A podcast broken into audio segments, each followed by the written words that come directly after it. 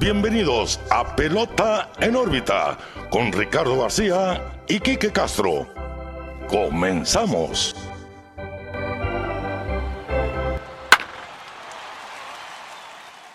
Hola, ¿qué tal amigos? Bienvenidos a un nuevo episodio de Pelota en órbita. Los saluda como siempre su amigo Ricardo García, acompañado también como siempre mi amigo y su amigo Quique Castro. Quique, ¿qué onda? ¿Cómo estás? Muy bien, muy bien Ricardo. Aquí una vez más, Pelota en órbita 118.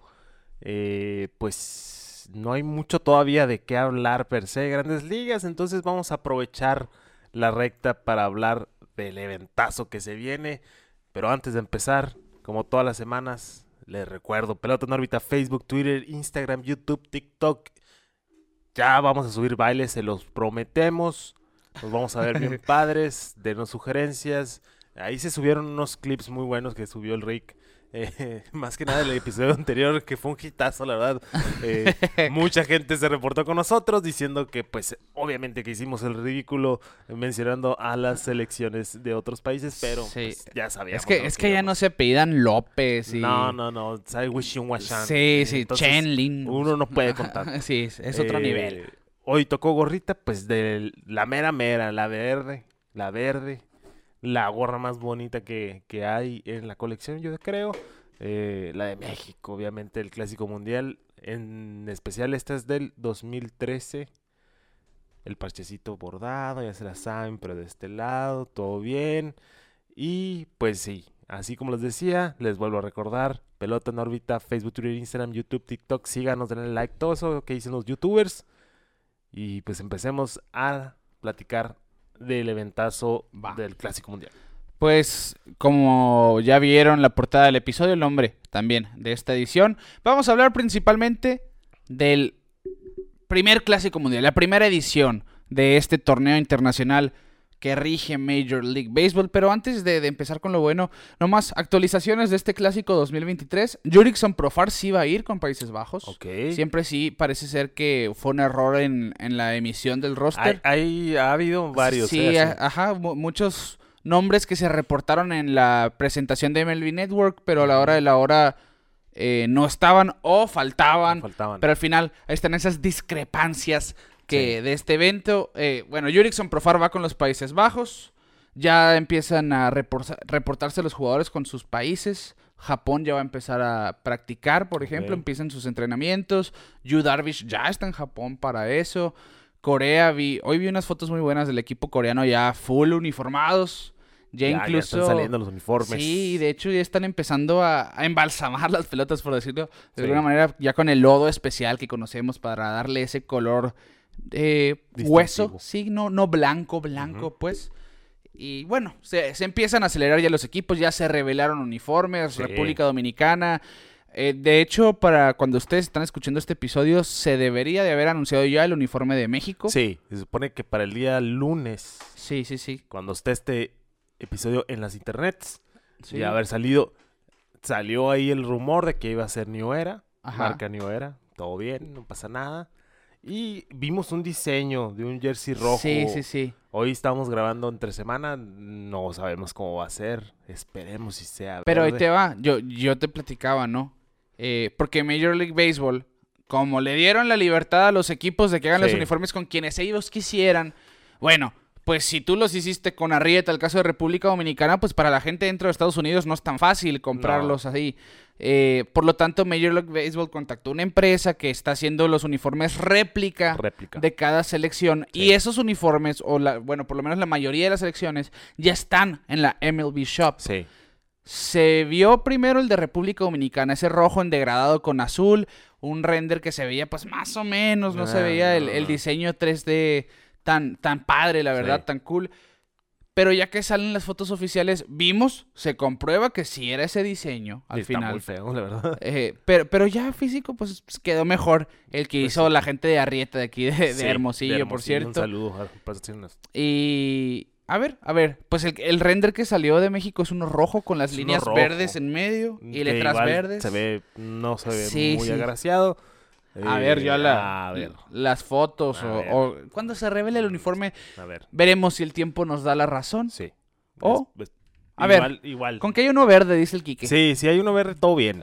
y chance y terminamos comprando el rojo si es el que hay. Sí. Pero de si que no se, se, va a comprar feo. este año, se va a comprar este Eso es todo. Sí. Y ya empiezan los equipos también a reportar pues la indumentaria, el equipo que van a usar, como este guante de Luis Arraez Sí. con los colores de la bandera venezolana. Sí, de hecho vi una historia también de José Urquidi Ajá. que te estaba enseñando un guante igual con los colores de México. De México. Muy bonito. Excelente. Y eso es lo- a mí me encanta eso. Ah, no, eh. claro. Es, Es, esa parte de, de ver cómo se están equipando con los Sí, colores de sí, su sí, bandera. A mí siempre me ha gustado mucho y es por eso que este evento me, me late tanto. O sea, realmente... Nos emociona se mucho goza. por eso. Bueno, pues ahí están las actualizaciones. Vamos a ver qué pasa de aquí a la siguiente semana. Y vamos a hablarles pues del clásico de clásicos. El primero, el que puso el ejemplo de los demás. Obviamente no fue perfecto, hay que decirlo.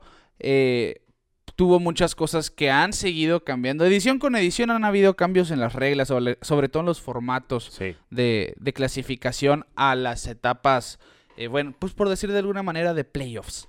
En fin, el Clásico Mundial del 2006, el primero en la historia del béisbol, Clásico Mundial como tal, sí existían mundiales de béisbol ya de muy poca relevancia, realmente lo más relevante en la escena internacional eran los Juegos Olímpicos, Sí. eso se sabe, pero más grande. el Comité Olímpico decidió quitar al béisbol como un deporte olímpico.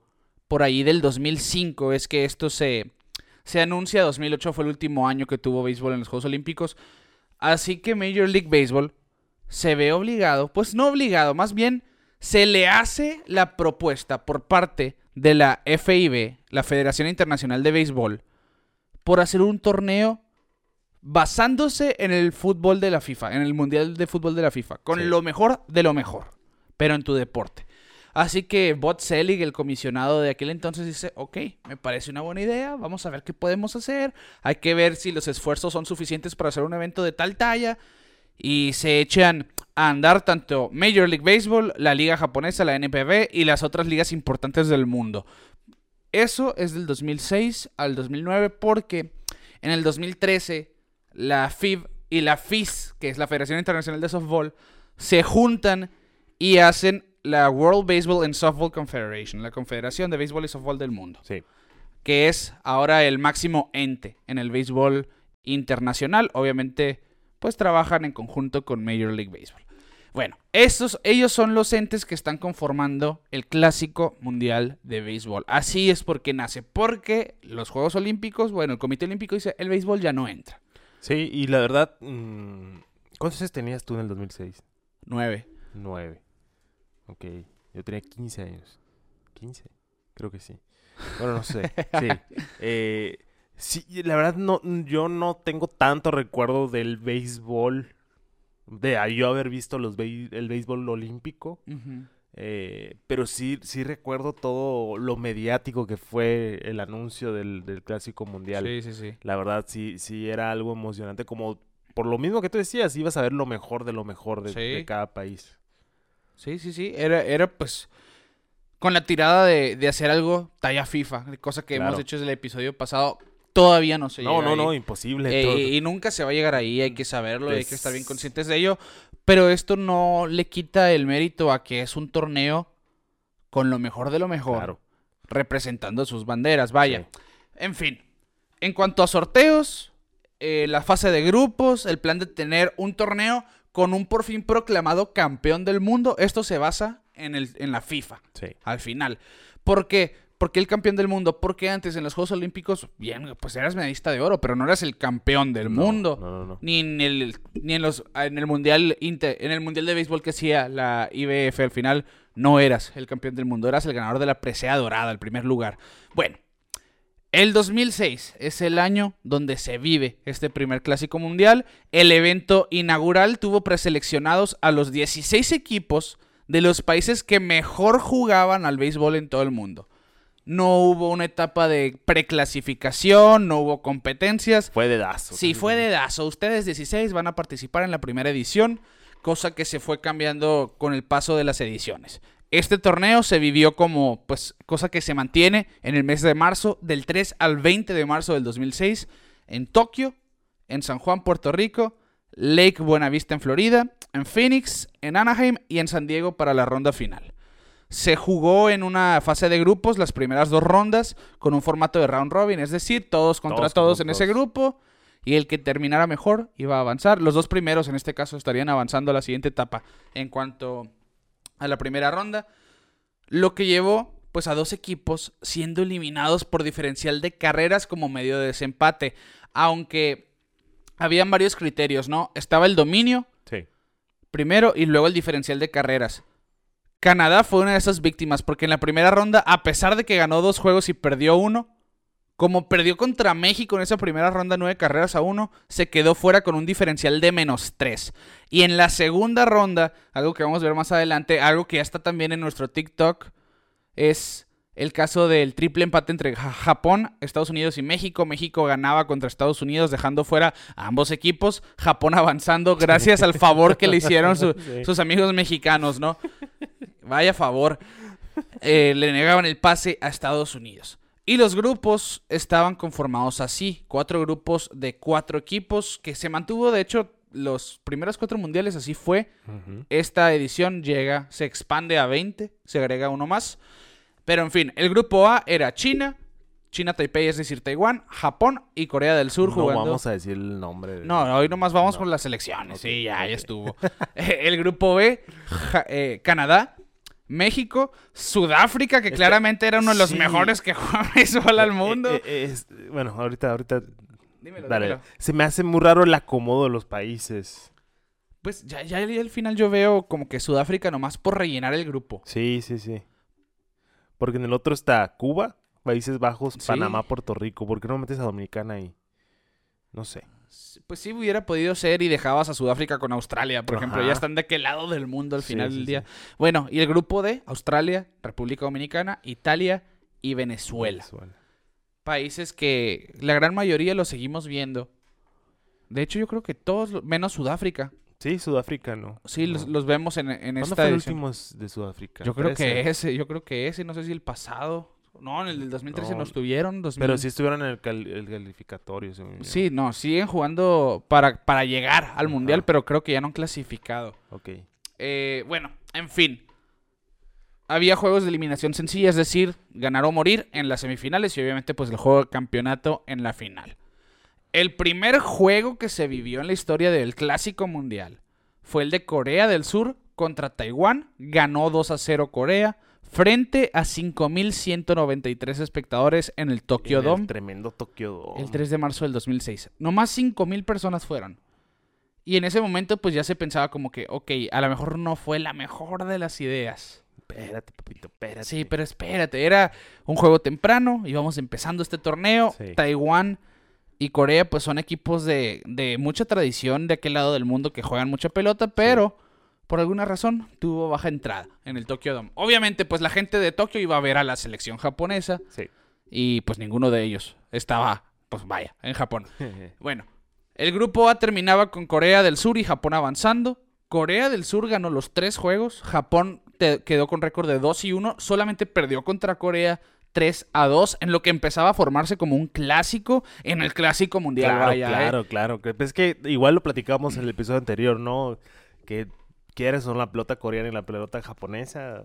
ah, Es pique, es Sí, pique y, son estilos muy similares Sí, también sí, en, el béisbol asiático al final. Y igual están, yo creo que al mismo nivel, ¿no? Creo que a Corea le falta un poquito, pero, pero sí. Sí, está- están muy sea, cerquita Está del para pelear, pues. Y, y- y, pues empezó muy bien Corea, ¿eh? Porque pues en la primera etapa, el grupo A ganaba el- este juego 3 a 2. Después, ya saben, en el 2009 pues se dieron la cara en las finales, Sí, luego aquí en sí. semis, bueno.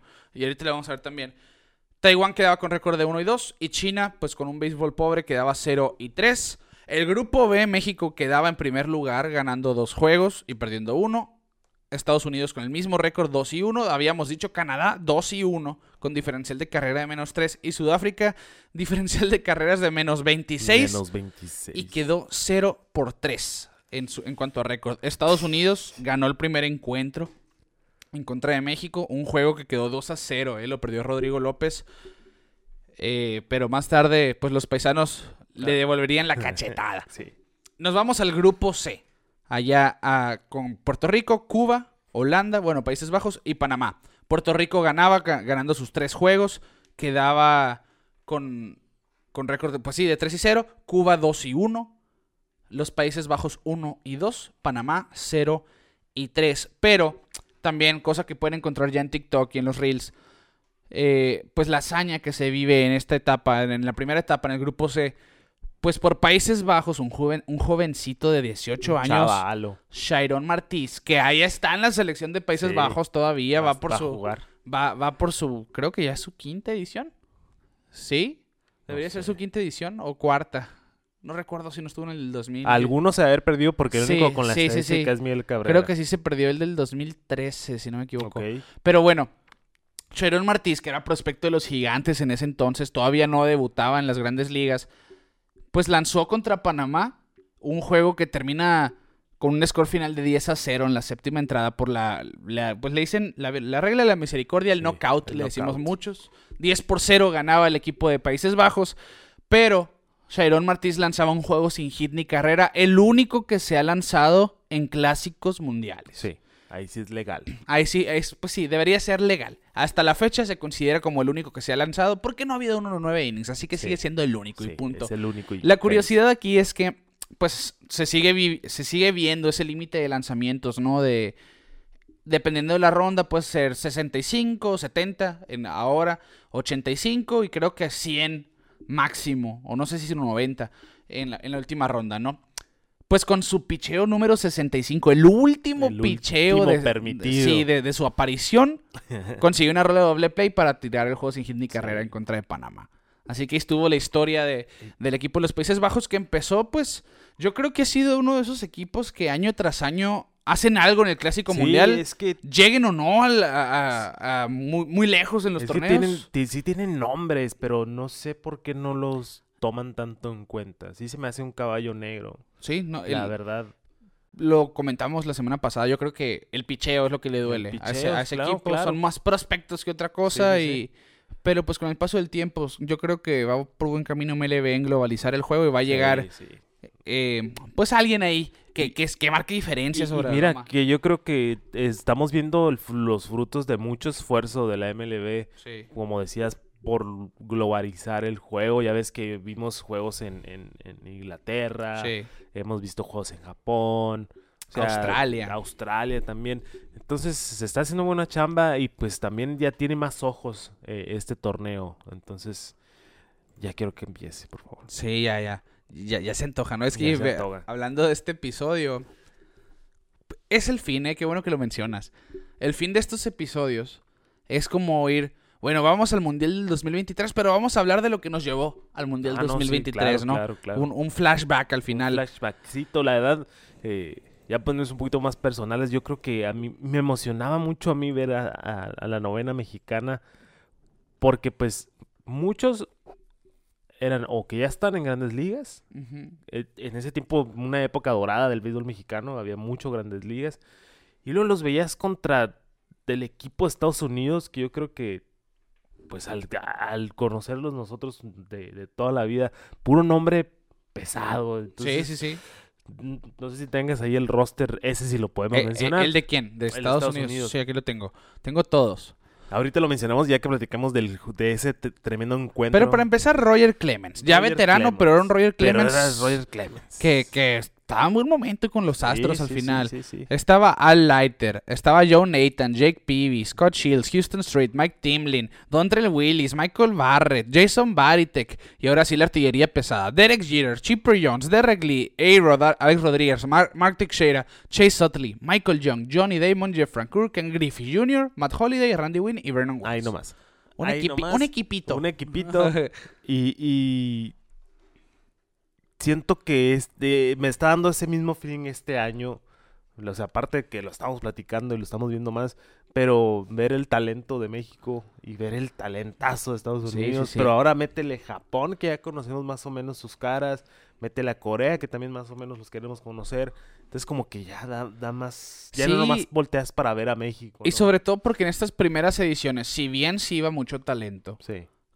Había mucho escepticismo de qué tan viable será arriesgarme en un clásico mundial. Sí, sí, ahora ves a los, a Sí, los que- jugadores. Que de hecho, ojo, abrimos ese paréntesis de vale la pena que me arriesgue, sobre todo si vengo de una lesión. El caso, Ramón Urias Sí. y Luis González. Ah, Luis Eh, González que se de Sí, la, misma cuestión. Su seguro médico no cubría algo Del dentro del clásico. Mundial, por lo Sí, tanto, sí, pues no se pueden arriesgar. No, no, no, no, no, Vi- Obviamente, pues su trabajo es primero, ¿no? Pero, sí. Pero también lo ves del otro lado, pues, o sea, los de que yo voy con mi, con mi equipo y voy con mi país. Sí, sí, sí. Pase lo que pase. De hecho, Ichiro.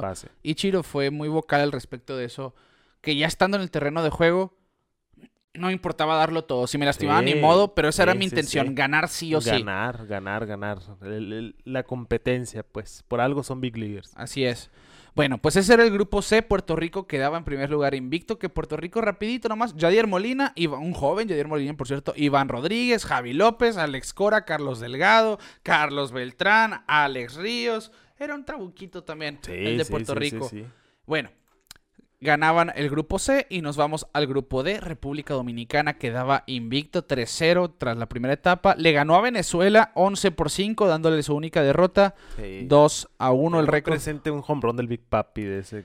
Sí, tú creo que conectó 3 en el torneo. Por ahí tengo los datillos. En el Bat Fleet tremendo, ¿no? que, que ahora apenas ahorita se está usando, ¿no? Pero, pero sí, sí el recuerdo. Pero le, ahora se usa más, pero el Big Papi siempre le hizo al perreo. Sí, no, el perreo intenso, Y ta- ahí te va, el, el equipo de República Dominicana. Es que hemos visto del 2013 para acá que realmente los esfuerzos de los equipos, ahora, bueno, sobre todo Dominicana, es vamos all in. Sí, entonces, sí, si pueden traer sí. a todos, lo- a lo mejor de lo mejor lo hacen. Y en este entonces era un equipo pues muy decente. Plácido Polanco, Willy Ta- Taveras, Albert Pujols, José Reyes, Miguel Tejada, Alfonso No. Soriano, Pues, eh, sí. eh, Alberto Castillo, Vladimir Guerrero, Adrián Beltré, David Ortiz, Jorge Sos. Bueno, sí, había talento también. Sí, sí, sí. Había no, mu- siempre- muchísimo Siempre talento. ha habido talento este, en Dominicana y, y pues ahora más que nunca yo creo, ¿no? Eh, estamos viendo el regreso de los dominicanos. No regreso pues, pero un auge, un tropazo en el béisbol Sí, dominicano. pues ahora son los favoritos. Sí, ahora son los favoritos. Que por cierto, pues ahora que re- relevaron, revelaron su uniforme, eh, en la ceremonia me gustó el gesto de que se les hace entrega del- de la bandera. De literal, ustedes están representando nuestra Sí, bandera y les sí. dan una bandera tal cual. Es, ese símbolo de, de, pues, ok, Patriotismo. sí, de patriotismo. Van por, van por nuestra Sí, bandera, me sí, gustó, me agradó. En fin, Italia quedaba 1 y 2, Australia quedaba 0 y 3, eliminados del certamen. Y avanzaban, pues como decimos, los dos primeros de cada ronda, de cada grupo en la primera ronda. Así que en la segunda ronda que- quedaban dos grupos conformados por cuatro equipos. En el primer lado, Corea del Sur, Japón, Estados Unidos y México. Corea del Sur ganó los tres juegos de esa segunda ronda. A ese momento ya iban 6 y 0. Japón quedaba 1 y 2. Porque perdió el, el juego contra Corea, vaya. Otra vez. Otra vez, sí, ya iban 0 y 2 contra ellos. Por lo tanto, quedaba un juego importante en esta etapa. Porque Japón tenía récord de 1 y 2. Estados Unidos y México récord de 1 y 1. Nos íbamos a ir al diferencial de carrera a menos de que Estados Unidos ganara. Pero pues se toparon con unos mexicanos que, bueno, ya nos eliminaron. Ya, ya sabíamos. A que- lo mexicano. pero nos vamos a ir peleando. Sí, sí, sí. sí. Y si nos hundimos, te llevamos con nosotros. Sí, y obviamente tratando de ganarle, pues, a la máxima potencia, el máximo ente del béisbol que es los Estados Unidos. Oliver Pérez lanzaba por el equipo mexicano, Roger Clemens lo hacía por el equipo de Estados Unidos. Oliver Pérez lanzó tres entradas de un hit nomás. No ponchó, no permitió carrera, dio una base por bola. Eh, Francisco Campos recibió la única carrera de Estados Unidos, un sack fly de Vernon Wells en la quinta.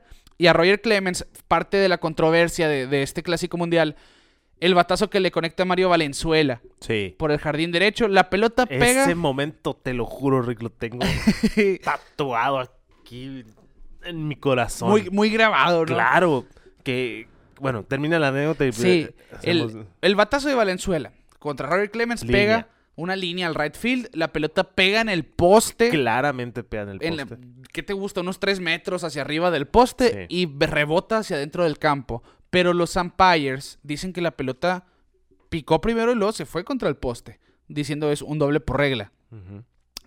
A lo que pues claramente no era. La repetición de televisión mostraba que no era. Hay consulta entre los umpires, no había revisión en aquel entonces. De ahí empezaron las pláticas de Sí, las revisiones. Sí, ahí sí y sí, ¿no? Fue el a, partir, a, par- a partir de ahí empieza la repetición solamente para el home run. Sí, sí, sí. O sea, sucede esto y empiezan a decir, oye, pues chance sí necesitamos Sí, hacer la ajá. repetición. Oye, pues si estamos viendo que en la tele se ve que el. Y de hecho, pues está la imagen de Esteban Loaiza. Sí, siendo la pelota marcada, ¿no? Está amarilla, le dice, está amarilla. Y sí, sí, pues era la frustración, ¿no? Sí, sí, sí, sí. Pues para la buena suerte de México, Jorge Cantú, después de ese doble El de Bronco. Mario Valenzuela, el Bronco, pega un hit por el jardín derecho, trayéndose la primera carrera de México. Pues después lo empataba Vernon Wells en la quinta, como decíamos, y Jorge Cantú con un rodado a tercera en la quinta baja ponía a México arriba dos carreras a uno. El bullpen de, pues de los del Tri hizo una labor excepcional. Solamente tres hits todo el staff de pitchers. En contra, pues decíamos, Es que sí. de Michael Young, de Derek Jeter, de Ken Griffey Jr., de Chip Ray Jones, Alex Rodríguez, Johnny Damon, Vernon Wells, Mark Teixeira, Jeff Francoeur, Jeff Francoeur y Michael Barrett. Tres hits. Un equipo de donde estamos ¿Cuántos diciendo que son- hay... Son Salón de la Fama. Estoy viendo tres Salón de la Fama, Salón de la gente Fama. que sigue en las boletas del Salón de la. Fama y gente que estaría en el Salón de la Fama de no ser por pues, el asterisco. El asteriscón. Ajá. Pero bueno, ahí está esa cuestión. México se iba eliminado, Y se celebró. se llevaban a Estados Unidos Claro. con ellos. Claro, claro. Y sí, los mexicanos lo, lo festejaron como si hubieran ganado el campeonato, ¿no? Sí, sí, sí. Ahí, pues, ¿qué más les puedo decir? Pásenle, pásenle al TikTok de Pelota en órbita, ahí está.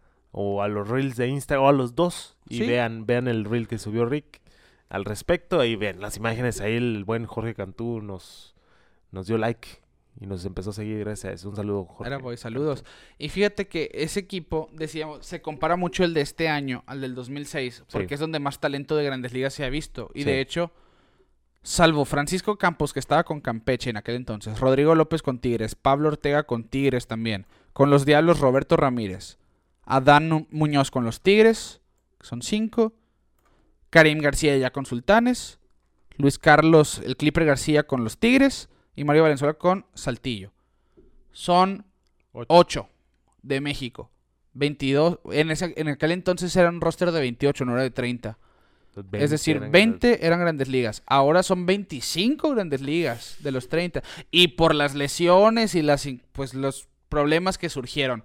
Por eso yo sigo pensando, por ahí me dijeron, no, yo creo que el del 2006. Yo sigo pensando que el talento del de esta generación es más grande. Es que, es que el talento de ahorita es talento nuevo, entre comillas. Ujú. Y los del 2006 eran veteranos de toda la vida, pues Sí, yo sí. creo que por eso lo tenemos tan presente.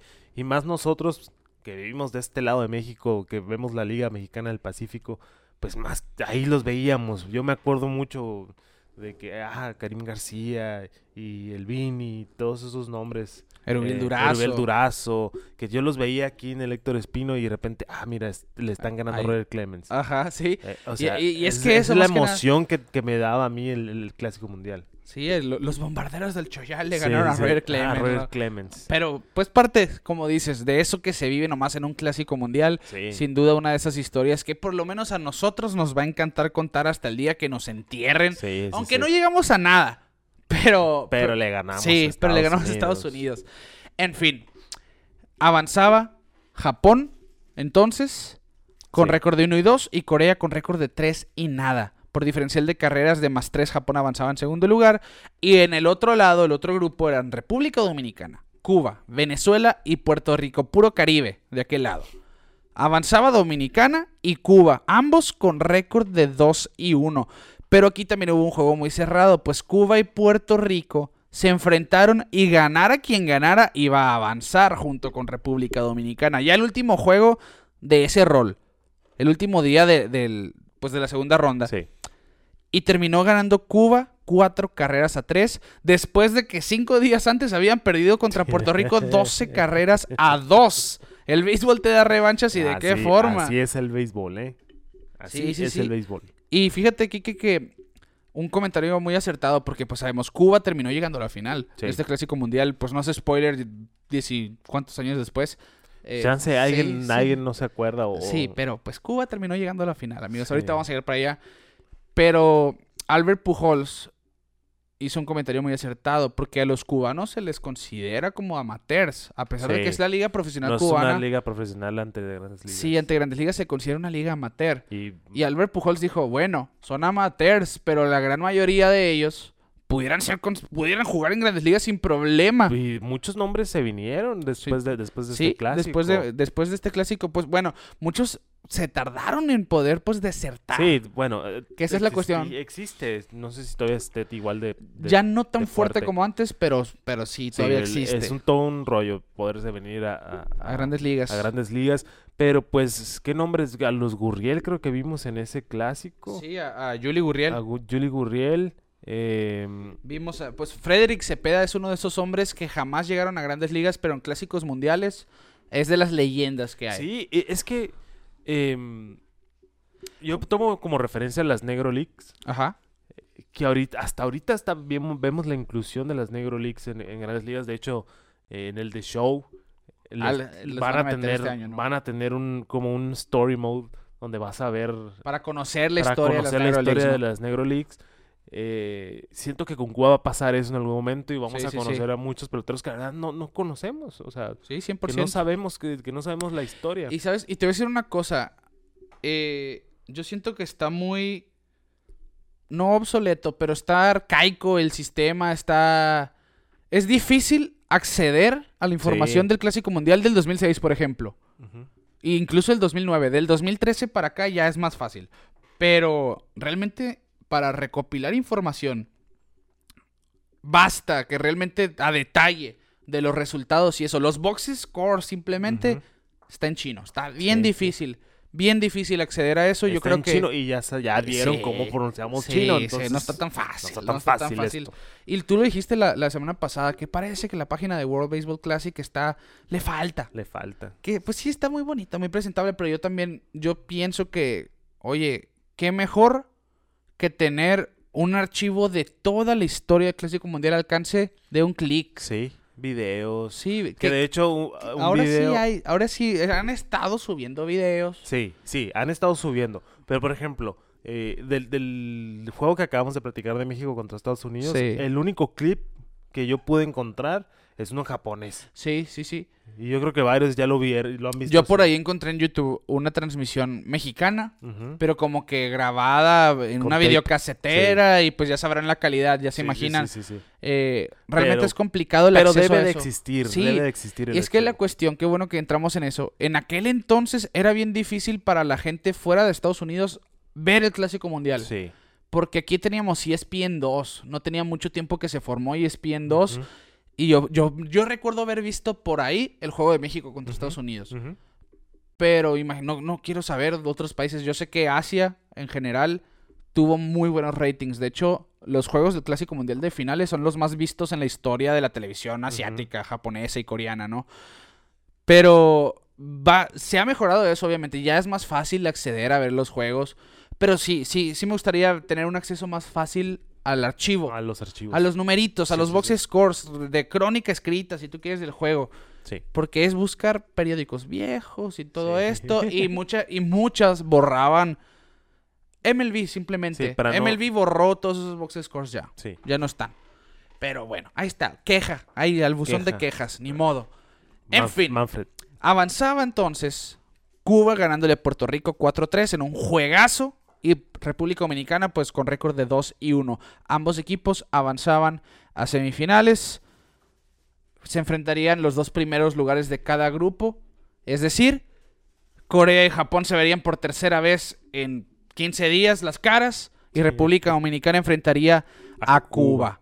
República Dominicana que pues era la potencia pues de los caribeños y pues Japón y Corea ya habían demostrado de alguna manera que no son un equipo para nada fácil y que, bueno, y nos queda claro ya ahora, después de 20 años de verlos en la escena internacional, que a los asiáticos en general, no nomás a los japoneses, les gusta pelear picheo por picheo y no les importa pegar jonrón, simplemente poner la pelota en Poner juego. contacto. Sí. Sí, porque se sabe, ¿no? Que la dificultad que tiene la, la, la pelota asiática en general, Sí. mucho, mucho tiraficha, como dicen por ahí. O sea, tienes que cuidar mucho la zona, estar viendo picheos.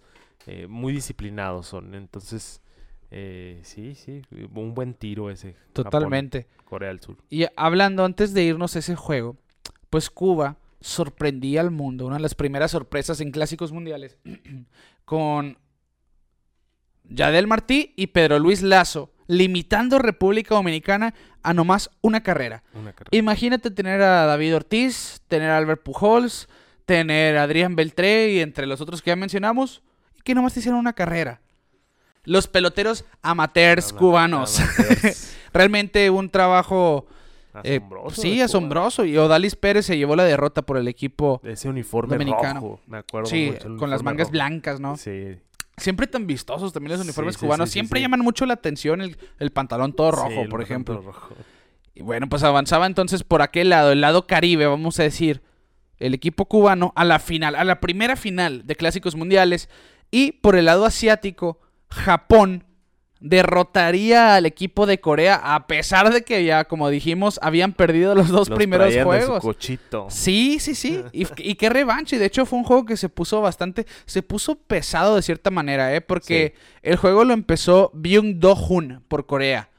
Y permite un doble, esto en la séptima entrada. Entra Kosuke Fukudome al juego por Japón y le conecta home run de dos carreras, ya ante un relevista, Byung Do-hun. Byung. Dos carreras en el batazo del bateador emergente, Kosuke Fukudome, que había tenido un clásico mundial apagadísimo con el bat, pero era un jugador de mucho Se protagonismo en Japón. Pega ese home run. Siguiente bateador, aquí el era Kim, el pitcher. No tengo el nombre aquí, pero era Kim. Pelotea al siguiente bateador y el umpire advierte luego, luego. Se siente el ambiente un poquito más pesado. Y al final termina ganando el equipo de Japón 6 a 0 porque hacen 5 carreras en esa séptima entrada, hacen 6 en total y avanzarían contra Cuba a la final. Un hombre familiar, ¿eh? Ganó, ganó el juego. sí, sí, Koji Koji Uehara. Uehara como abridor en aquel Como entonces abridor. todavía. Ok. y Byung Do-hung lo perdió. Home runs de Kosuke Fukudome, Hitoshi Tamura. Oye, mejoraste en tu japonés, ¿eh? Sí, vamos, ya. Vamos. Bien. Y, y mira, eh, la, la asistencia para estas semifinales creció, pero abruptamente. Habíamos dicho que el juego inaugural del Clásico Mundial habían ido 5.190 personas. Sí. Para estos juegos, el de Cuba Dominicana habían ido 41.268 y el récord de ese clásico fue este, Japón contra Corea, 42.639. Así que subimos sí. que son 37.000 personas de diferencia con el primer juego nomás. No más. No más. Y pues esto nos traslada al campeonato, el juego final del Clásico Mundial número uno.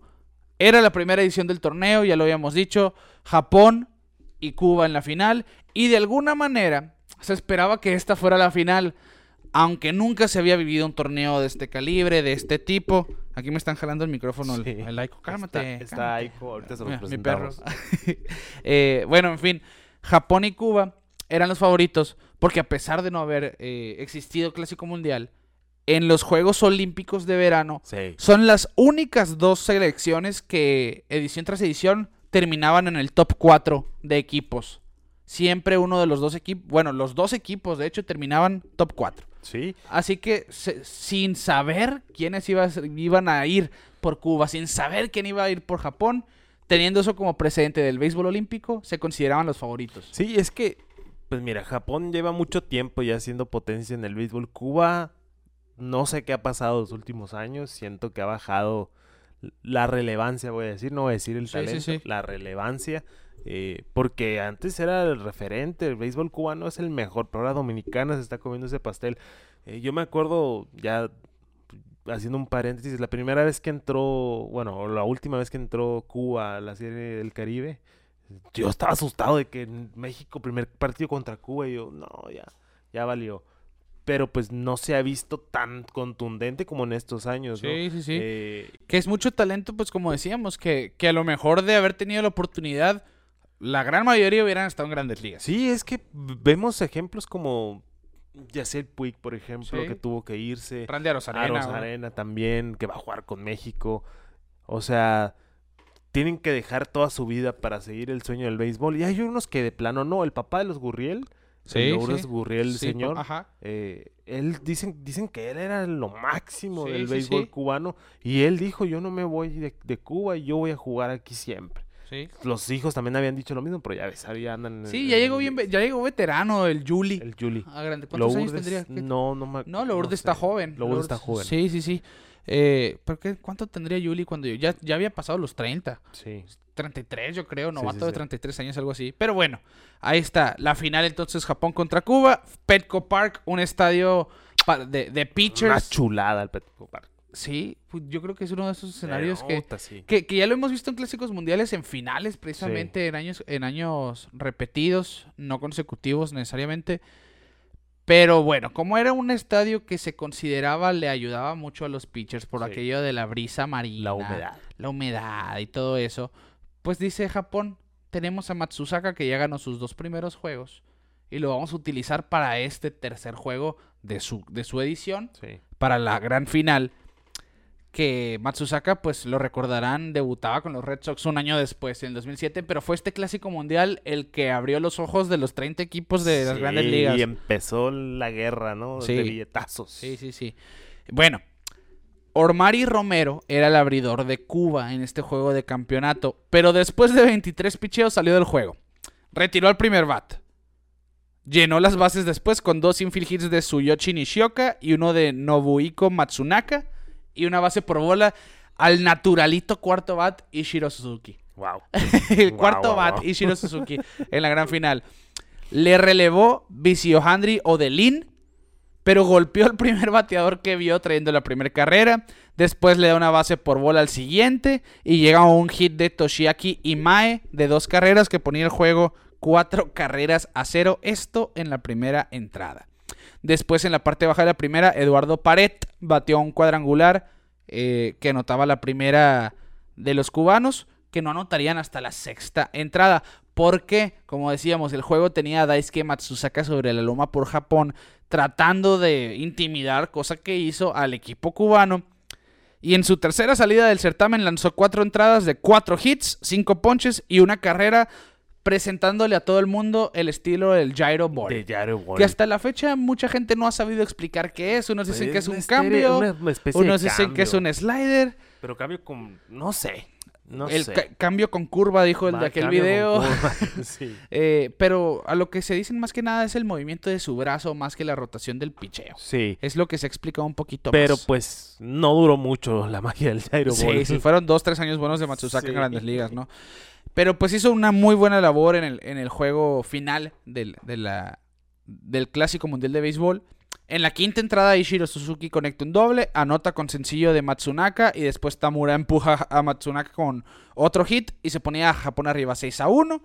Munenori Kawasaki, recordarán con los Blue Jays y otros equipos en grandes ligas, todavía desconocido el béisbol de, de las mayores, hizo un error en las paradas cortas poniendo el juego 6 a 3 a pesar de que ya había hecho jugadas de fantasía en el juego, ¿no?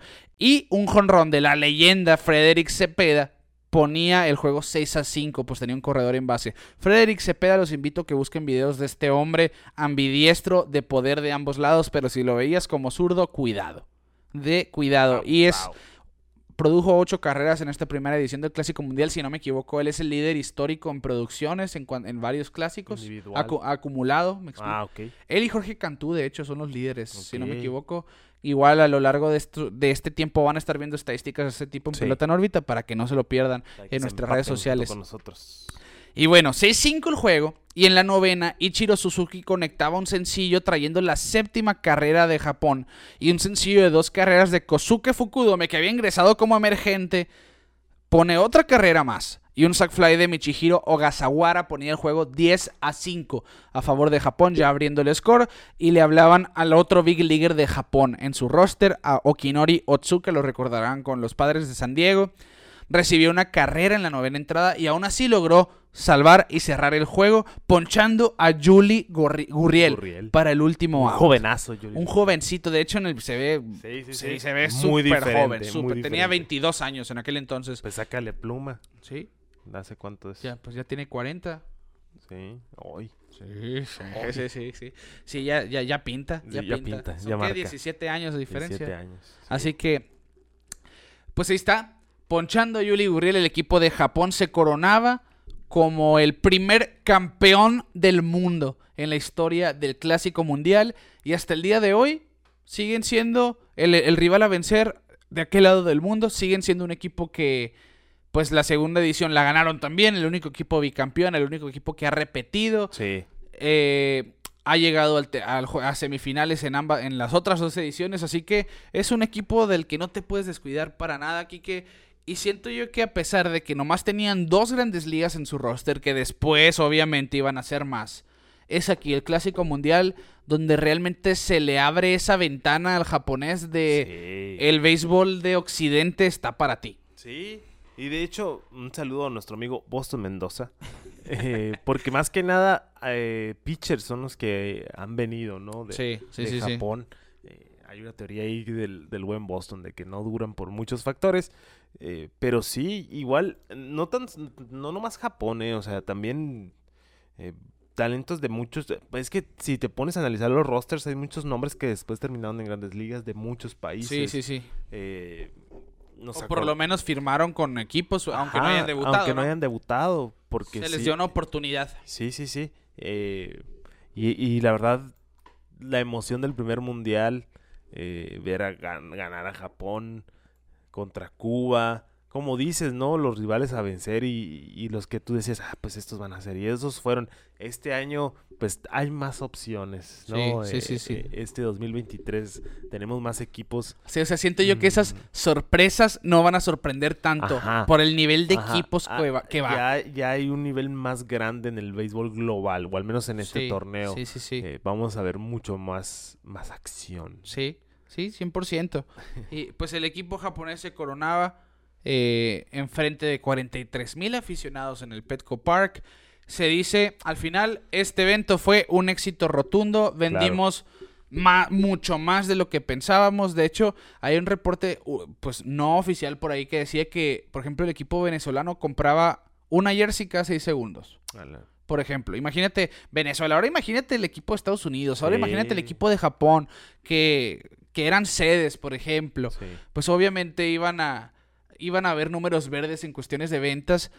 Hubo controversia también, ahorita lo vamos a ver. Como en todo. Pero antes de cerrar eh, la edición y para allá, vamos a hablar de los líderes de, de este clásico mundial.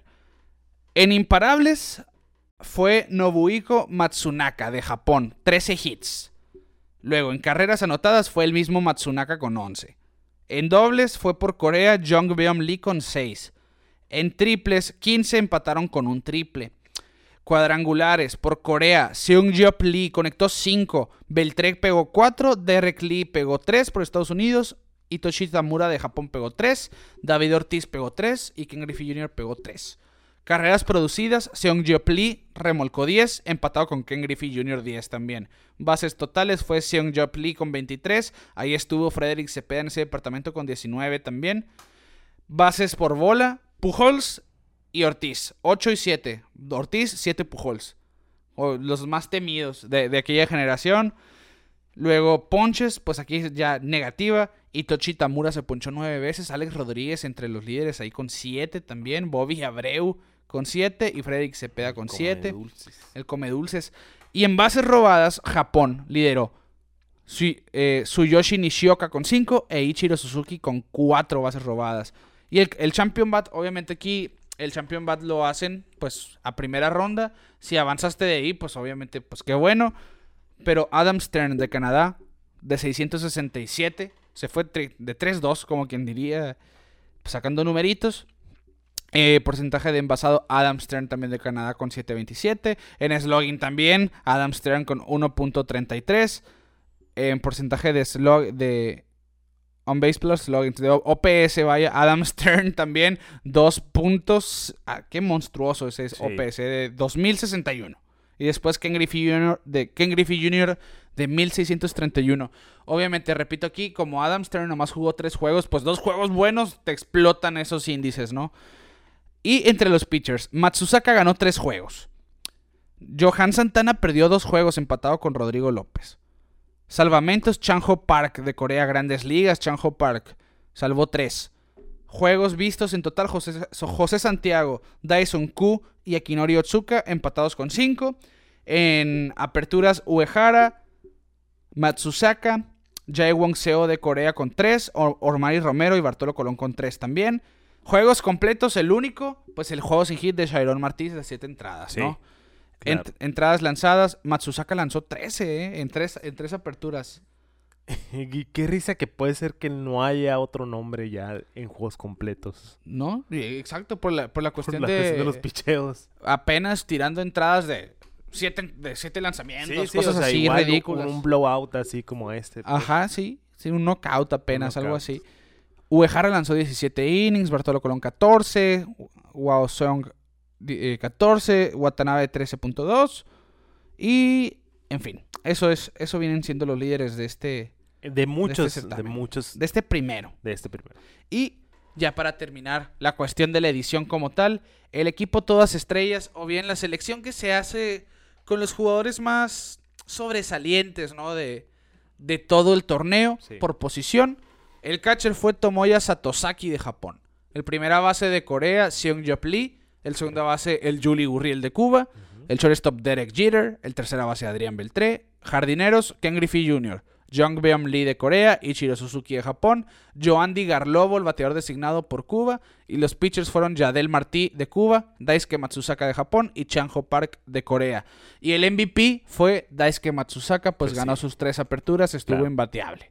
Así que sabemos que el pitcher, ya lo comentamos también, el pitcher casi siempre es favorito llevarse el MVP porque, pues si ganaste los tres juegos que tiraste, es, torneo corto, pues. Sí, es, un torneo, es un torneo corto. Y tirando tanto como lo hizo Dice, pues claro. Sí, sí, sí. Claro, claro, claro. Y el equipo que más batió, curiosamente, fue el equipo de Japón, ¿eh? En números ofensivos fueron los líderes de home runs colectivamente hablando, conectaron... 10 home runs. pero qué chistoso, ¿no? Lo que es el béisbol. Tan, le estuvo gane y gane Corea hasta la semifinal dijo Japón, sí. este torneo es mío. Sí, sí, sí, sí. Y de hecho, eso hizo controversia también. Qué bueno que lo mencionas. Y para allá vamos, las controversias. El formato. ¿Por qué si Corea terminó ganando más juegos incluso que el equipo de Japón? ¿Por qué Japón avanzó a la final y Corea no? Pues llegó invicto, ¿no? Sí, pues a, la etapa de, de semifinal sí. Semifinal. Eh, pues sí, parte, parte de eso, ¿no? De del reorganizar los formatos después. Pero en fin, ahí está eso y nos vamos pues a las controversias. La primera, pues Cuba, un país en conflicto con Estados Unidos desde hace muchos años. Ya hoy por hoy está un poquito más tranquilo, tranquilo este, eh, este asunto, pero sigue pues turbulencia, ¿no? Pues para este clásico mundial, cosa que se rompe esta edición Cuba anunciaba que ningún jugador que desertara de Cuba a Estados Unidos podía jugar, descartando peloteros como Orlando Hernández, José Contreras, Rafael Palmeiro, etcétera, por mencionar algunos. Imagínate, ese, ese, ¿qué hubiera sido? Sí. Hernández, el hermano del Duque, de hecho, él expresó que yo quiero jugar con Puerto Rico porque tengo propiedades allá y resido allá, y, al final no lo hizo. Pero Cuba no le permitía a peloteros de grandes ligas jugar con la selección cubana en el Clásico Mundial. Esa es una. La otra, por la ley de embargo que tenía Estados Unidos sobre Cuba, pues Estados Unidos les iba a prohibir jugar, pues Cuba podía tener ganancias económicas de este torneo. Sí, hay un porcentaje que se da a cada lugar. Sí, pero Fidel Castro anunció, ok, eh, déjanos jugar, no, no, queremos el dinero, queremos jugar internacionalmente nomás, el orgullo de participar. Y lo, si llegamos a ganar algo, lo vamos a donar a las víctimas del huracán Katrina. Antes de que hubiera una resolución, Puerto Rico dice, si Cuba no va, yo no juego. Así de fácil. Así que se siente esta presión en el torneo, que ya de por sí eran poquitos equipos. Pues al final se convence a la tesorería de Estados Unidos que le diera una licencia de Cuba para jugar acordando que Cuba no iba a ganar dinero de este torneo. Después, otra de las controversias también involucrando a Cuba, ya algo más político. El Heraldo de Miami, el periódico, reportaba que en un juego del 9 de marzo entre Cuba y los Países Bajos en, Puerto Rico, José García, un desertor cubano que estaba en San Juan, tenía un cartel que decía abajo Fidel, Sí. por lo que se censuró el, el uso de señales políticas dentro del estadio. Pero ese cartel se vio en todo el mundo. Esa fue, esa fue una. Y luego, en la fase 2, Cuba contra República Dominicana, un grupo de fans cubanos portando la camiseta que decía abajo Fidel, causaron un alboroto en el estadio. Así que a partir de ahí se dice no pueden usar nada tampoco que pudiese ser político, que se pudiera malinterpretar. Y eso fue la ropa, porque también pasó una avioneta por arriba del estadio con el cartelón de abajo Fidel. Sí, es que pues, todos sabemos la historia de Fidel Sí, Castro sí, sí. y Cuba. Y pues obviamente la gente busca la manera de expresarse. eh, Y pues tenía que pasar algo así, ¿sí o no? Sí, sí, aprovecharon el escenario internacional. Sí. Al ser este un torneo, ya cambiando la controversia, eh, un torneo avalado por Major League Baseball se tiene que seguir el planteamiento de la política de drogas y sustancias Sí, prohibidas. Los reglamentos. de- Sí, los reglamentos de este sentido de, los- de Major League Baseball. El único que no cumplió, que pues que dio positivo. Que dio positivo, porque Sí. los nombres que hemos mencionado, pues fíjate que Sí, sí, sí, sí hay uno que otro que sí. El único que dio positivo antes o dentro del torneo fue Myung Hwan Park de Corea, descalificado del torneo por uso de sustancias prohibidas. Al dar positivo son dos años sin participar en torneos internacionales. Ok. Si vuelves a dar positivo ya no puedes jugar nunca más en un torneo. En un internacional. torneo internacional. Ajá. Ok. Si el po- obviamente pues diciendo que si el positivo es... Bueno, de hecho Tatis no puede jugar en el Clásico Mundial. ¿No? Pues, eh, o sea, la suspensión de MLB también afecta. en- Parece, no, parece ser que no lo dejan jugar por eso. Oh. Sí, sí, sí. Que, que ahí Porque sale es- la controversia. Oye, pues si no lo van a dejar jugar, descuéntenle esos juegos a suspensión. Pero sí, no, no, no, pues es que una Pues cosa sí, es yo, yo una también cosa y digo. otra cosa pues, es otra ah, ex- cosa. Exactamente, ¿no? Pero, pero a raíz de su suspensión se, le, se le veta de- del Clásico Mundial. Por eso ni siquiera salió en No, rosters no, preliminares hecho, ni no nada. había captado que no salió. Sí, jamás se mencionó. Imagínate si sí, pues quién va a jugar el shortstop por Sí, Dominicana, sí, ¿no? sí.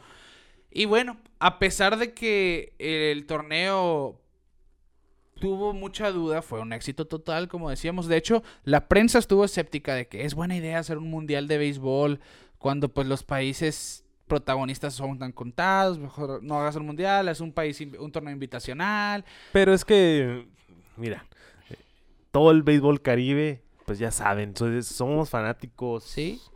de locura, ¿no? Y, y de tradición más que nada. Por ejemplo, una potencia como Cuba, o sea, toda Latinoamérica que juega béisbol es súper, súper fanático. Sí, sí, sí, iba a, iba a pegar de este lado El del problema es estarlo comparando con, por ejemplo, con el Mundial de, Sí, de Fútbol. sí, o sí. sea, Jamás va a. Pues suceder. toda Europa es- ese es el ese es el problema. En béisbol no se el béisbol no se juega en Europa. No es tan Se mundial. juega, pues sí se juega, pero el nivel es bajo. Sí. No, no hay tanto. Y, y es que fíjate, yo, yo quiero pensar que el día que llegue una escuela de grandes ligas, que ya se está haciendo eso allá, y que se formen peloteros europeos, que es gente grande y, que, físicamente tienen todo para desarrollar Sí. un cuerpo atlético, ser peloteros fuertes, resistentes, lo que tú quieras. Bueno, pues Europa, pues habla de Alemania, habla de Holanda, pues que no, no de Países Bajos, de los holandeses como sí, tal, sí. de los suecos, lo que tú quieras. Imagínate a los a los de Islandia, por ejemplo, a toda la gente con sangre vikinga jugando béisbol. Unas barbonas. Sí, es, es, es cuestión, pues, de, Sí, sí, de sí. seguir desarrollando ese talento y, ¿por qué no? Empezar pues, a hablar de... Se le van, tiene que invertir. Exactamente. Eh, Estamos viendo eso con Dominicana, por ejemplo. O sea, el producto de, de- de mucha inversión de de grandes ligas, años. claro. Muchas academias y mucho Que, pelotero. que ojo que, pues, también allá respiran el béisbol. no, ¿no? claro, claro, es parte de. Pero ya lo estamos viendo, República Checa, una de esas bonitas historias de este Clásico Mundial 2023. Vamos a ver, Sí. eh, va- vamos a ver si esto pudiera ser un buen precedente para las siguientes generaciones allá en Europa. Pero bueno, hablando ya del 2006 otra vez, incluso George Steinbrenner, el, el dueño de los Yankees, Sí. llegó a ser bien escéptico, decir, "Oh, creo que no es una muy buena idea arriesgar a los peloteros allá, a lo que pues vuelvo a decirlo de Ichiro Suzuki nomás. Yo quiero representar a mi país, pues. Sí. Yo quiero representar a mi país. Y al final fue un éxito, lo repito, se vendió mucho más de lo que se pensaba. La asistencia recaudó a más de 700 mil personas entre todos los juegos de pelota, promediando más de 18 mil por juego. Eh, en televisión se proyectaba mucha más baja audiencia de la que se tuvo. De hecho, pues como te decía, Japón y Corea tuvieron récords en cuanto Sí. a visualizaciones en TV. Y aquí en, aquí en México, ESPN 2, Latinoamérica, el juego de México y Estados Unidos es uno de los, de los tres más vistos, si no me equivoco, en la historia del canal, por ejemplo. Eh, quedó un muy buen precedente y dejó un muy buen sabor de boca. Tres años después se hace la segunda edición, que después se cambiaría a hacerlo cada cuatro años, como todos los eventos internacionales de esa talla, ¿no? Sí. Eh, esto en, en años nones, ¿no? En vez de par. Y pues yo creo que fue un muy buen primer clásico mundial. Sí. Obviamente, Se pues. aprendió mucho. Sí, lo vamos a ver la siguiente semana. Vamos a traerles el del 2009 para, y ahí vamos a ver los cambios que hubieron entre clásico y clásico avisados están. Eh, pero sí, me, me queda clarísimo que fue un torneo demo Sí, un demo. y pues fue un demo muy, muy agradable. Sí, porque imagínate que no hubiera que no hubiera sido un éxito, no estuviéramos No, ya no hubiera, ya no. No, no, no, no, ya no hubiera. ¿Sabes?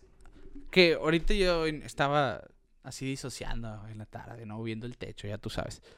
Echándole al hámster. Sí.